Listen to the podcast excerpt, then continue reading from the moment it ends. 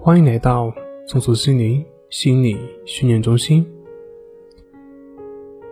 今天要分享的作品是：盲信心理学也是一种迷信。之前有段时间，在一个心理学的交流群里面，有一位妈妈在群里面询问晚上应不应该给孩子喂奶的问题，然后群里面就有各种讨论，有的说应该，有的说不应该。这看了之后，让我觉得有一点无奈。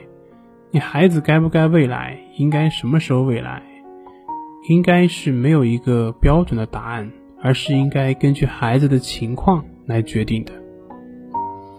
于是我就跟他说：“也许你应该看一看你孩子的具体情况以及他的一个需求。”然后他反倒怪我不懂，但是找一些所谓的心理学的理论来证明，那就懂了吗？我感觉，就是学心理学学到有点走火入魔了。当然，这也是现在心理学发展的一个现状，要么就完全否定，要么就神话。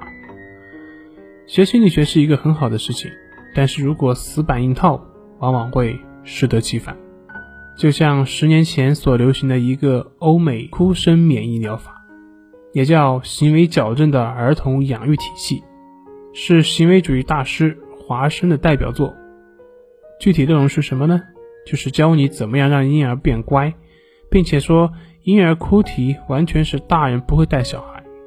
他的具体做法就是，婴儿哭的时候完全不理他，让他哭，等他不哭呢，就过去抱抱他，给他吃的，这样婴儿就慢慢学会不哭了。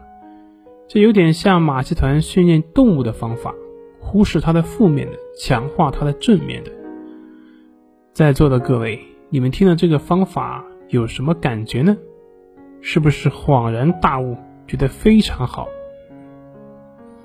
如果是这么觉得的话，各位就需要反思了，因为这完全忽视了婴儿他是一个人的一个事实，而完全把婴儿当成生物机器一样看待。确实。当时在美国，很多家庭使用了这种方法，而且非常有用，婴儿真的不哭了。就是接下来的事情却远不是他们所想要的。这种方法训练出来的孩子大多都有严重性的问题，甚至很多会有精神分裂，就是他们所没有料到的。同样的，华生对于他自己的孩子也用这种方法，那结果是怎么样呢？他的两个孩子长大之后都患有严重抑郁症，其中一个在三十岁的时候就自杀身亡。这就是所谓的心理学理论。我并不是反对所有的心理学理论的发展，而是说我们学习一定要以人为本。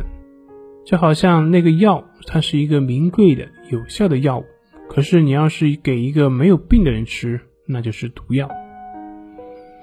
任何时候都需要看。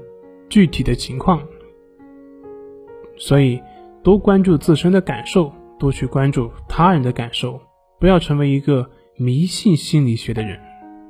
好了，今天就分享到这里，咱们下回再见。